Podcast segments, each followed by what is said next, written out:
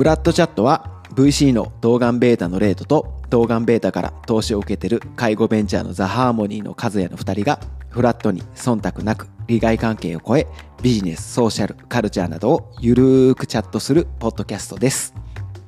はいということでここのところ続きものが増えてますがなんかあれですよね僕らも慣れてきてめっちゃ話すようになりましたね多分いや、そうですね。で、あの、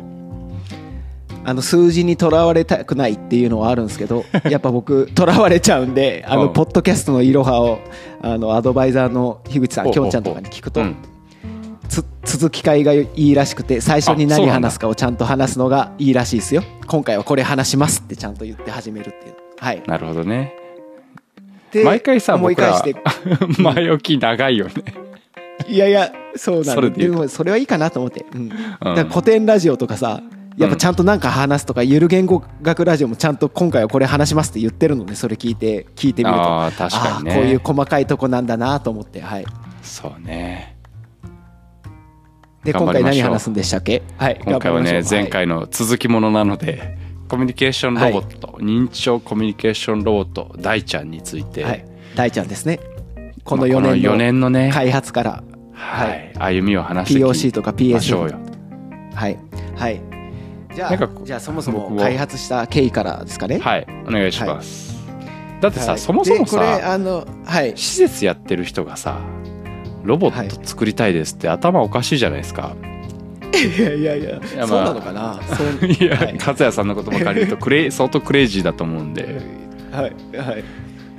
まずこのクレイジーな決断というか方向性を決めたはい。ところから、まあ、じゃあそれをはい POC 概念実証しようっていうところまではい。の道のりまずお願いします。はい。そうですね。これあのフラットチャットの初回らへんで話してると思うんですけど、うん、あのまずですねあのレートも覚えてないって言ってたんですけど初めロボットじゃなかったんですよね。初め。ね。うん。はい。初めあのまあ介護施設3施設ぐらい作りましたと。でその中で、あの介護課題にあの果敢にあの介護の会でも話したんですけどこう解決できるようにチャレンジはしていったんだけど僕も現場で介護士としてですね働いていく中でこれは施設だけで解決できる課題じゃないと高橋和也は気づきますというところなんですね。うんうん。はい。であのもう構造上なかなか難しいのであの、そこをなんかインパクトを持ってできるものがないとこの現状ってなかなかこうスピーディーに変えられないんじゃないかなっていうところに気づきますと。はい。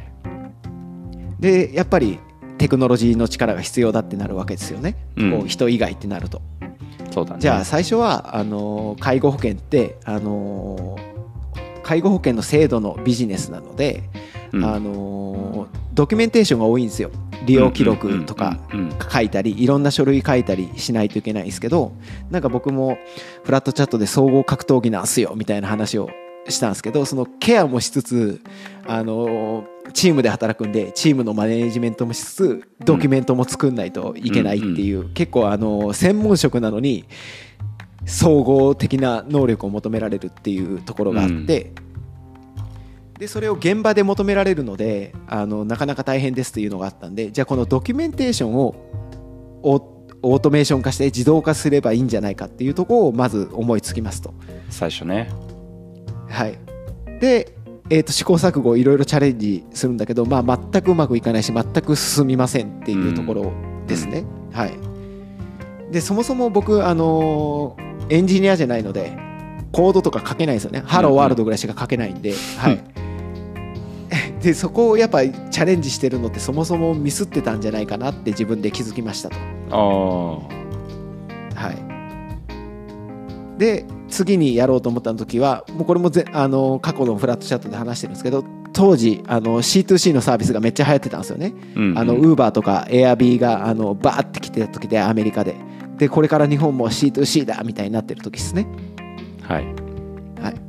なんでメルカリがバーって言ってた時ぐらいかな。なんで、うんシェアリングエコノミーっていう言葉がね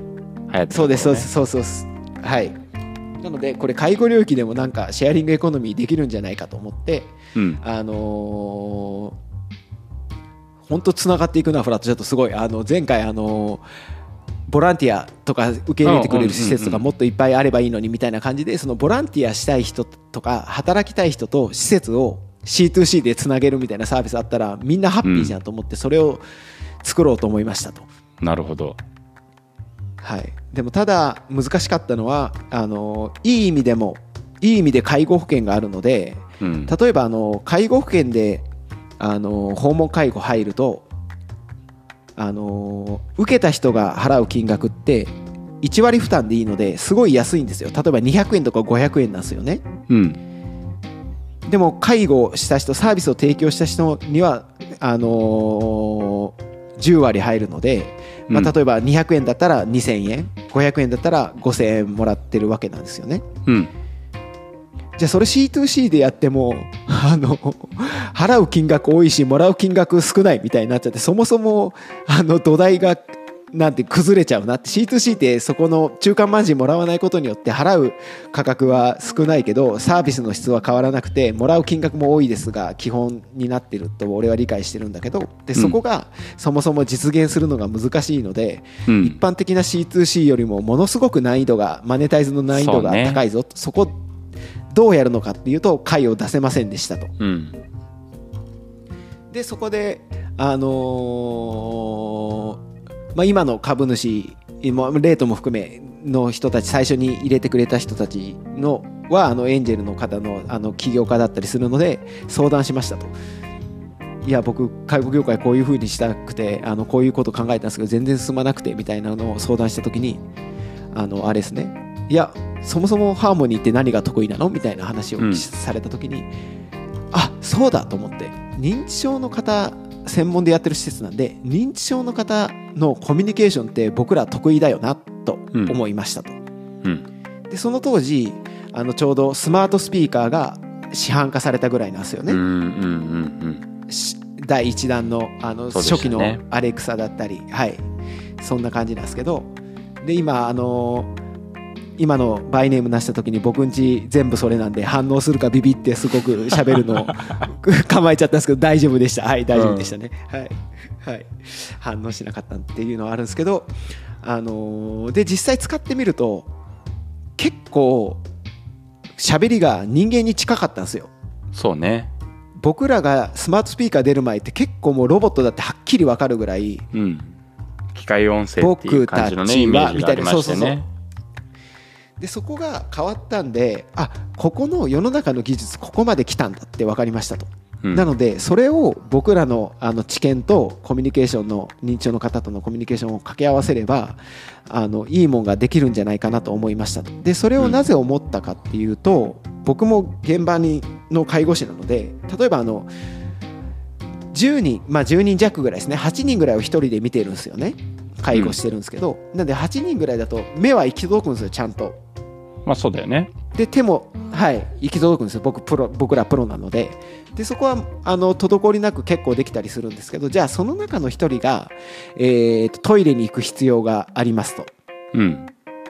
でトイレに、あのーもちろん要介護の方なので、あのー全部じゃなくてもあのちょっとお手伝いが必要ですっていう感じであの10分うん15分目は、えー、とそのひ残りの7人ぐらいの方をそうだよね。行き届かせながらうん。トイレのお手伝いしますっていうと、まあ短くて数分長くて15分ぐらいかかるんですけど、うん。まあ、一般的に平均取るとですね。でそうなるとでその方とあのフロアに手の届くところに戻ってくるとですね、あのー手が行き届いてないので、あの事故が起こらないように目は行き届いてるんですけどあのある一人の方が、えー、と認知症の症状で、あのここにが今自分がいいいていい場所だって認知できないので家に帰りたいって言われる症状があるんですね。それを帰宅欲求とかって言うんですけど、で戻ってくると A さんが「いや私もう家に帰ります」みたいになってます。でもそこに住んでるんですよ。住んでるんですけど。で感情って伝染していくじゃないですか。なんで次は B さんが「あじゃあそろそろ私も帰ろうかね」みたいになって。で C さんも「あじゃあ私も帰ります」みたいになるともうとてもとても一人で対応できなくなるのであの入浴の介護に入ってる人たちとかにあの連絡して「いやちょっと今ちょっとフロア大変なんで戻ってきてください」みたいな。うん。あでも今入浴も最中で大変なんでもうちょっと頑張ってくださいみたいになっちゃうんですよね。うん。で現場はてんやわんやしてするんですけどそれが毎日何回か繰り広げられるんですよ数回。うんでそこがすごく大変だったんでその今の既存の技術と僕らのその認知症の方のコミュニケーションを掛け合わせればその10分とか15分の時に僕の代わりに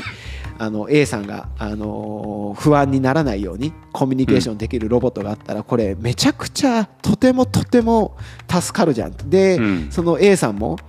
楽しそうに喋ってくれたらみんながハッピーになるなと思ってこれあのハーモニーのビジョン通りだなと思って介護に関わる全ての人がハッピーになる、で僕らにあの知見もあるっていうところでじゃあこれを開発しようってなったのがそもそもの始まりですね。はい。スタートね、い、やなんか POC にすらたどり着いてないんであれなんですけど。いやこれ N, N 何回行くんだっていう。いやもういやまあそれは置いとくとしてなんかめちゃくちゃいいなと思ったのが、はいはい。最初の2つのプランアイディア、はい。まあ、はい。プランになる前に終わったアイディアってうんうん。めちゃくちゃ分かりやすくプロブレムがありそこに対してできそうなソリューションがあるじゃないですか。うんうんうんうんうんいや多分なんか実際作ってたら PSF までは行ってそうですよね確かに助かるうん。とそうですね。はいはいはい。一方で多分 PMF の段階で何個か前の PMF 会で話しましたけど、うんうんいうんや現場に課題があってそれを欲しているニーズがあってなおかつそれを今すぐ解決したくてお金の支払う余地があるみたいな定義で考えた時にうんうん今すぐまではいけるかもしれないが払う余地がなかなかないみたいなプロダクトではありましたよね。そうですね。で1個のことで言うとドキュメンテーションの方は、うん。もう競合他社とかもいっぱいあったんでそこから僕らでしか作れないものって何かっていうところで多分解を出せなかったっていうとこですねその時は。うん、まあでもさそれも介護施設に特化してるのがまだたくさんあったわけじゃないから、要は業界に特化をすればワンチャンあるかもみたいな話は多分あったまあし、確かに確かに。うん今もねやっぱり僕ら VC っていう立場だとそういうアイデアよく聞くんですけどうんうんぱ業界特化すればいけるかもっていうのは多分あったがやっぱこの領域ってどうしても保険がベースと裏付けとなってる収益事業の人たちを相手にしてるんで、はい。確かに支払い余地みたいなのをどこから出そうかっていうのが課題として、まあ、PMF を目指そうとするとあるっていうので、うん。やめられたのはそれはそれで軽眼だったなって思う一方このコミュニケーションをロボットが代替したら介護が楽になるんじゃないかってうん。ここに気づけるの結構難しかったなと思うんですよ。ほう。なんでかなと思った時に、まあ、書類仕事とかって、介護の人からしたら、要はそれに関してのプロではないじゃないですか。さっき言ったみたいに総合はい格闘技、専門職なのに総合格闘技が求められてるから、要はソフトウェアっていうロボットに代替してもらおうっていうのってすごい素直な反応だか、はい。逆にこのコミュニケーションの領域って皆さんプロだからこそこれは我々の仕事だっていう固定観念抜くの難しかったんじゃないかなと思って、いやー今話してて気づいたんですけど、うん。やっぱザ・ハーモニーの強みがこの話に集約されてるなと思ってて、うんうん。思ったんですよね今話してて。なんでドキュメンテーショ